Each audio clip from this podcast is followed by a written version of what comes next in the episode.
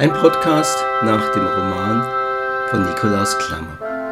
Euer Erzähler ist Nikolaus Klammer und die Musik stammt von Heinz Christian.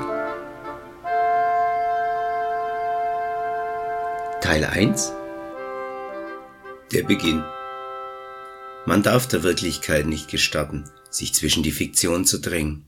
Ihr raues, ungeschminktes Gesicht führt geschwinde alles Geschriebene, jedes Gedicht und jeden Text ad absurdum, entlarvt und zerstört das fadendünne Netz der Einbildung. Zurück bleibt nur Unsicherheit und jene eine Frage, die sich die Fiktion wahrhaftig zu erwidern anschickte und von der mir nun die Wirklichkeit vorgaukelt, ich hätte nur Lügen und Beschwichtigungen zur Antwort bekommen. Nein, jede kleine Pause im Schreiben, das Zucken eines Lieds, ein stockendes Atemholen zwischen zwei Wörtern oder ein zitterndes Abrutschen der ermüdeten Finger von der Tastatur reißt eine Kluft, macht den Text sinnleer und wertlos. Es ist eine vergebliche Mühe, ihn fortzusetzen. Er wurde vor dem Papierkorb geschrieben. Allzu oft habe ich in gesunden, kräftigem Schritt und voller Hoffnung begonnen, habe ich die ersten Seiten meines Notizbuches mit zügiger, dem Gedankenstrom gerade noch eben hinterherhinkender, nur mit mir selbst lesbarer Schrift gefüllt. Nur allzu oft. Aber dann scheiterte ich mittendrin durch einen plötzlichen banalen Zugriff der Realität. Manchmal war es ein unbekämpfbares und unüberwindbares, ein primäres Bedürfnis des Körpers wie Hunger, Schlaf, Harndrang, Juckreiz, mal eine überraschende Störung von außen, ein Läuten an der Tür, ein Windstoß, eine banale Einmischung meiner Frau, das Weinen eines der Kinder. Noch häufiger allerdings erfasste mich ein amorphes, nicht näher erklärbares Zögern voller Furcht, voller Vielzahl der noch nicht beschriebenen Seiten, ein nur für den Autoren verständlicher Horror vacui, verbunden mit hoffnungsloser Einsamkeit und einer unzähmbaren Sehnsucht nach Gesellschaft. Mich überwältigte ein feiges Zurückschrecken vor der Übermacht der Fiktion, die Angst, mich in ihr für immer zu verlieren. Hat nicht Tschaikowski irgendwann in einem Briefwechsel mit Nadesha von Meck davon geschrieben, man solle unter Menschen gehen, wenn man die Einsamkeit in sich selbst nicht mehr ertragen könne? Dann wäre man zwar selbst in der Menge eines Fußballstadions noch immer allein, aber nicht mehr allein einsam. Der schlimmste Gedanke erscheint wie immer zum Schluss. Plötzlich steht zwischen mir und dem Text die Angst, die Fiktion könnte mein Leben übernehmen, ich müsste mich unwiderruflich zwischen dem Schreiben und dem Leben entscheiden und würde zwischen diesen schmackhaften Heuhaufen wie Buridans Esel verhungern. Vielleicht hilft den meisten Schriftstellern deshalb nur die Flucht in den Rausch und in moralische Verantwortungslosigkeit. Das waren die larmoyanten und gleichzeitig selbstzufriedenen Gedanken des Augsburger Autors Nikolaus Klammer, während er mit dem kleinen Hund seiner Frau Irene den täglichen Verdauungsspaziergang von Mensch und Tier durch das Gässchengewirr der Altstadt seines südbayerischen Heimatortes ging. Heute hatte er den Weg etwas ausgedehnt und ein paar Umwege verlängert. Es war ihm angenehm mit Cicero, so hieß der lebhafte kurzhaarige Terrier, im für diese Jahreszeit außergewöhnlich milden, nach Sommer riechenden Frühlingssonnenschein durch die engen und verwinkelten Gassen zu schlendern, den abenteuerlustigen Hund in den Anlagen am Dom schnüffeln zu lassen und ab und an mit ihm gemeinsam selbstzufrieden in einem Flecken Sonne zu verharren und lächelnd oder hechelnd in die Wärme zu blinzeln. Es herrschte ein unzeitgemäßes Wetter.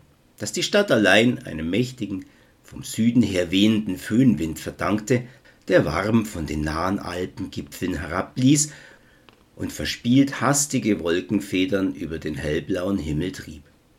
Ins Wolkenkuckucksheim seiner für Nichtautoren recht absonderlichen und kaum nachvollziehbaren Gedanken versunken, war der Autor von seiner üblichen Route abgebogen und hatte sich vom begeisterten Cicero durch schmale Durchgänge über kleine Brücken, gepflasterte Bürgersteige und enge, zu den Kanälen hin absteigende Gässchen in das verwirrende Labyrinth der Unterstadt ziehen lassen. Wege, die er nur mehr selten ging, seit er ein kleines Reihenhaus in einem Vorort besaß.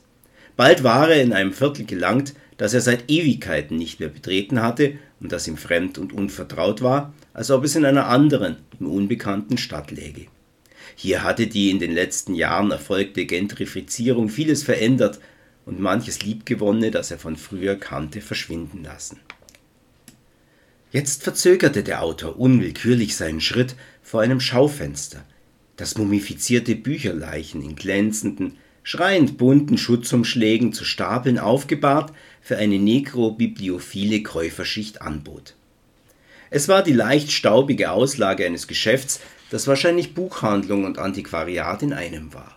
Obwohl alles vertraut und alteingesessen wirkte, als stünde der Laden schon immer an diesem Ort, musste er doch erst kürzlich neu eröffnet worden sein, denn der Autor hatte ihn noch nie bemerkt. Er musterte neugierig die Auslage. An exponierter Stelle und hoffnungslos überteuert stand ihm ein dicker, gebundener Band völlig ohne Stütze trotzig aufrecht gegenüber wie David vor Goliath. Nur war der letztere durch eine große Standpappe ersetzt, die zur Verblüffung des Autors sein eigenes, im schwarz-weißen Kontrast schmeichelhaft junges und ernstes Abbild zeigte. Er konnte sich nicht erinnern, wann diese Aufnahme von ihm gemacht worden war. Er vermutete, dass sie schon älter war, denn er kannte nicht einmal das Hemd, das er auf dem Foto trug. Darunter las er Ein Schriftsteller aus unserer Stadt. Nikolaus Klammer zog den Hund, der unbekümmert weiter wollte, an der Leine zu sich heran. Man machte also Werbung für ihn. Wie schön. Das konnte ihm nur recht sein. Und welches seiner Bücher wurde denn da beworben? Vielleicht sein nagelneuer Traumroman, mit dem er erneut in die Top Ten der Spiegel-Bestsellerliste vorzudringen hoffte? Oder doch eher sein berühmter Schlüsselroman über die bestechlichen Kulturbonzen seiner Stadt? Er konnte sich an keine Marketingaktion seines Verlages erinnern. Aber wie wundervoll machte sich sein in markante Kapitelchen gesetzter Name dort auf dem Buch in hellem Neonblau auf mattschwarzem Grund. Er wirkte überaus elegant und kraftvoll, auf nicht näher differenzierbare Weise auch erotisch, schmeichelnd, verführerisch. Er las sein Pseudonym leise vom Bucheinschlag ab, versuchte nur für sich die fast schon lyrischen Silben auf den Lippen zu schmecken, die er sich vor vielen Jahren für seinen Autorennamen ausgesucht hatte, und er genoss den musikalischen, ein wenig archaischen Klang. Nikolaus Klammer. Doch dann verharrte er, wie Lots Frau zur Salzsäule erstarrt.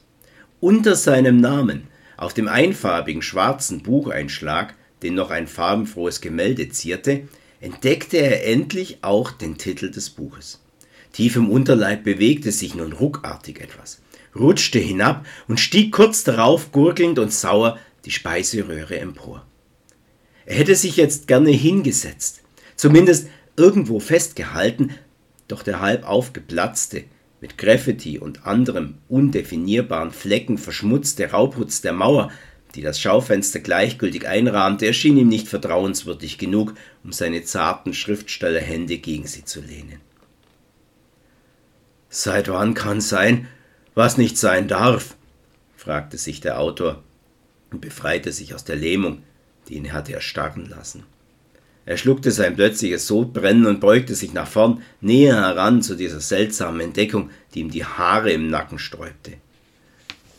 Seine Nase wurde durch das unnachgiebige Glas des Schaufensters gebremst. Ein Fettfleck blieb von der flüchtigen, kalten und ungewollten Berührung. Er richtete sich auf. Was überrascht mich so? Das ist nur ein Buch in einer Auslage. Es trägt meinen Namen. Nun, ich bin Schriftsteller und schreibe Bücher. Wenn ich sie vollende, was eher selten geschieht, veröffentlicht mein Verleger Welkenbaum sie auch. Und freilich verkaufe ich mich in meiner Heimatstadt am besten. Hier bin ich beliebt und bekannt, meine Person geschätzt.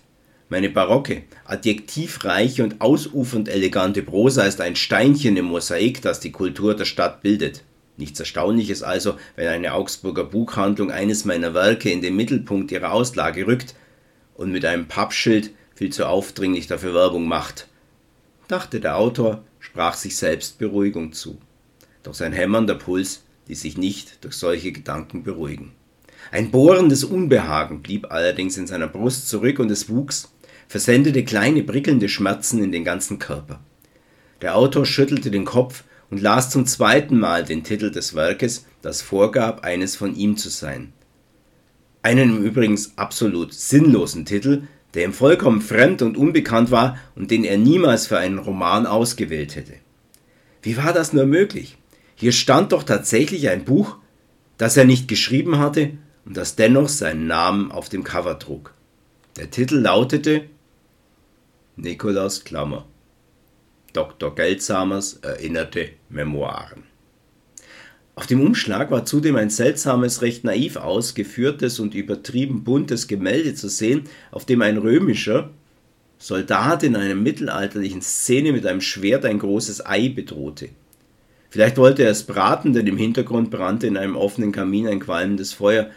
Unter dem merkwürdigen Bild stand in Großbuchstaben kursiv und in Anführungszeichen geschrieben ein fantastischer Roman. Was für ein Unfug, dachte der Autor kopfschüttelnd, während er seine Lesebrille aus der Manteltasche fischte, sie umständlich auseinanderklappte und sie sich ganz weit vorn auf die Nase setzte. Da hat mal wieder ein Setzer geschlafen. Entweder benütze ich Großbuchschreibung oder Gänsefüßchen oder Kursive. Alles gemeinsam ist ein dreifaches Oxymoron. Dilettanten. Sein Kopf rückte erneut gleich dem eines Raubvogels bei der Attacke nach vorne. Diesmal hielt er allerdings mit seiner scharfen Nase vom Glas der Schaufensterscheibe einen respektvollen Abstand. Aber mehr konnte er nicht entdecken.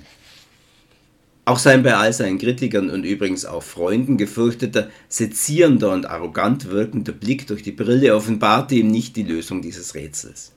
Den Namen seines Verlages oder irgendeines anderen Herausgebers suchte er auf dem Cover vergebens.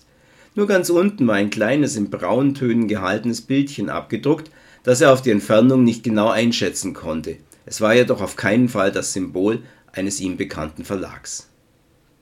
Der Autor sann nach. Nein, einen Roman mit solch einem ungewöhnlichen Titel hatte er nie geschrieben, nicht einmal angedacht. Da hatte er ein reines Gewissen. Kein Roman, der Dr. Seltsamers erinnerte Memoiren hieß, würde je seine Werkstatt verlassen. Und überhaupt erinnerte Memoiren? Was sollte das dann für ein Unfug sein? Noch ein weiterer weißer Schimmel? Geldsamer, dachte er weiter. Doktor Geldsamer. Was ist das eigentlich für ein Name? Einen solchen Doktor hatte er nie erfunden, ganz sicher nicht. Auch nicht für eine seiner längst vergessenen vielen Kurzgeschichten, mit denen er in seinen Anfängen als Autor seinen Stil eingeübt hatte. Klammer war kein Freund von sprechenden, augenzwinkernden, in diesem Fall dem Leser mit einem Zaunpfahl zuwinkenden Namen geldsamer, seltsamer. Das lag auf der Hand und wog viel zu schwer. Niemals hätte er eine Figur Stiller oder Lowman, Coiner oder gar Binderseil genannt. Das war ihm zu billig. Und sein Verleger hätte ihn informiert, wenn er eines seiner alten Werke unter einem neuen Titel wieder aufgelegt hätte, wozu der Verlag übrigens die Einwilligung des Autors einholen musste, was er eben nicht getan hatte. Schließlich, der Autor schrieb keine fantastischen Romane. Er war keiner dieser Genre-Unterhaltungsschriftsteller, die über das Liebesleben von in der Sonne glitzernden Vampiren, über Zauberlehrlinge, Weltraumschlachten, Zeitreisen und Elfenkrieger schrieben. Er war kein Self-Publisher und machte auch keine Fanfiction. Da stand er darüber. Diesen kindlichen Auswüchsen der Moderne fühlte er sich himmelhoch überlegen. Nikolaus Klammer schuf ernsthafte, anspruchsvolle Belletristik für ein erwachsenes und zeitkritisches Publikum, das seine Bücher wie einen guten Rotwein gutierte. Sein Werk war politisch, kühn und modern.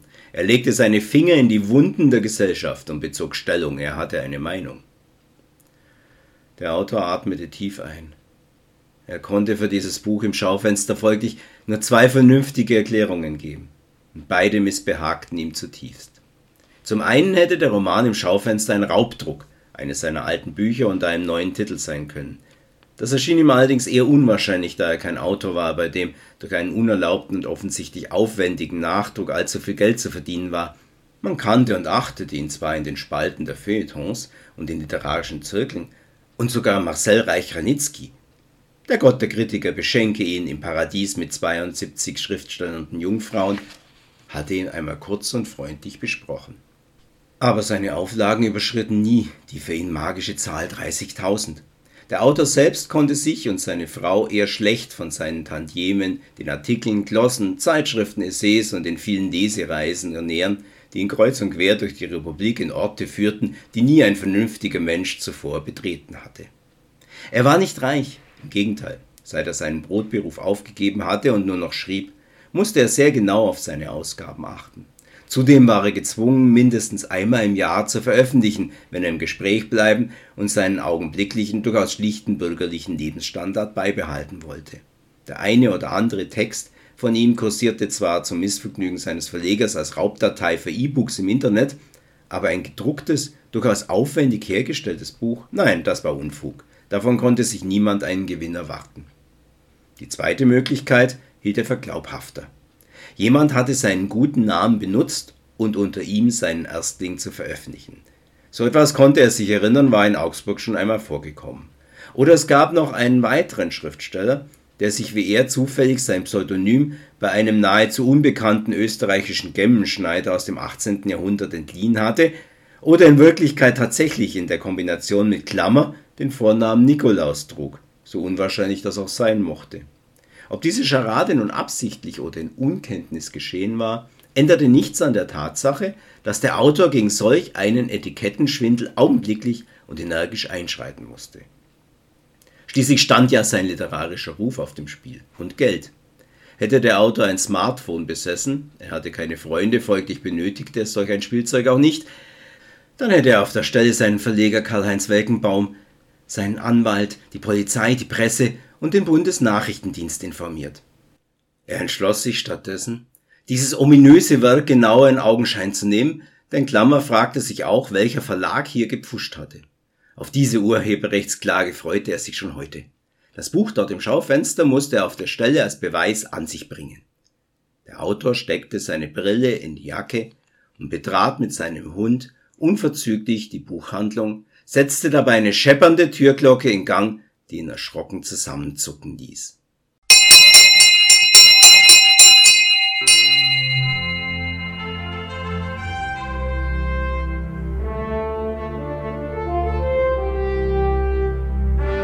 Dies war der erste Teil der dritten Season meines Podcasts Nikolaus erzählt. Erzähler war Nikolaus Klammer und die Musik stammte von Heinz Christian. Ihr könnt euch den vollständigen Soundtrack zu meinem Podcast auf seiner YouTube-Seite anhören.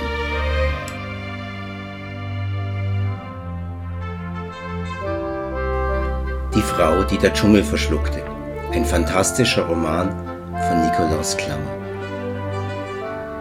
Überall im Handel als Taschenbuch oder als E-Book erhältlich.